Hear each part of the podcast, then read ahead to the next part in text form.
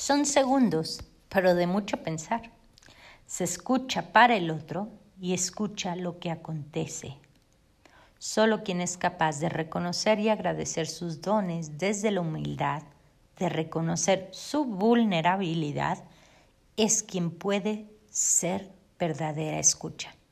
Las cargas pesadas no las da Dios, sino lo que vamos creyendo en el camino por el que vamos eligiendo y si lo hacemos sin lo que nos dicte el corazón.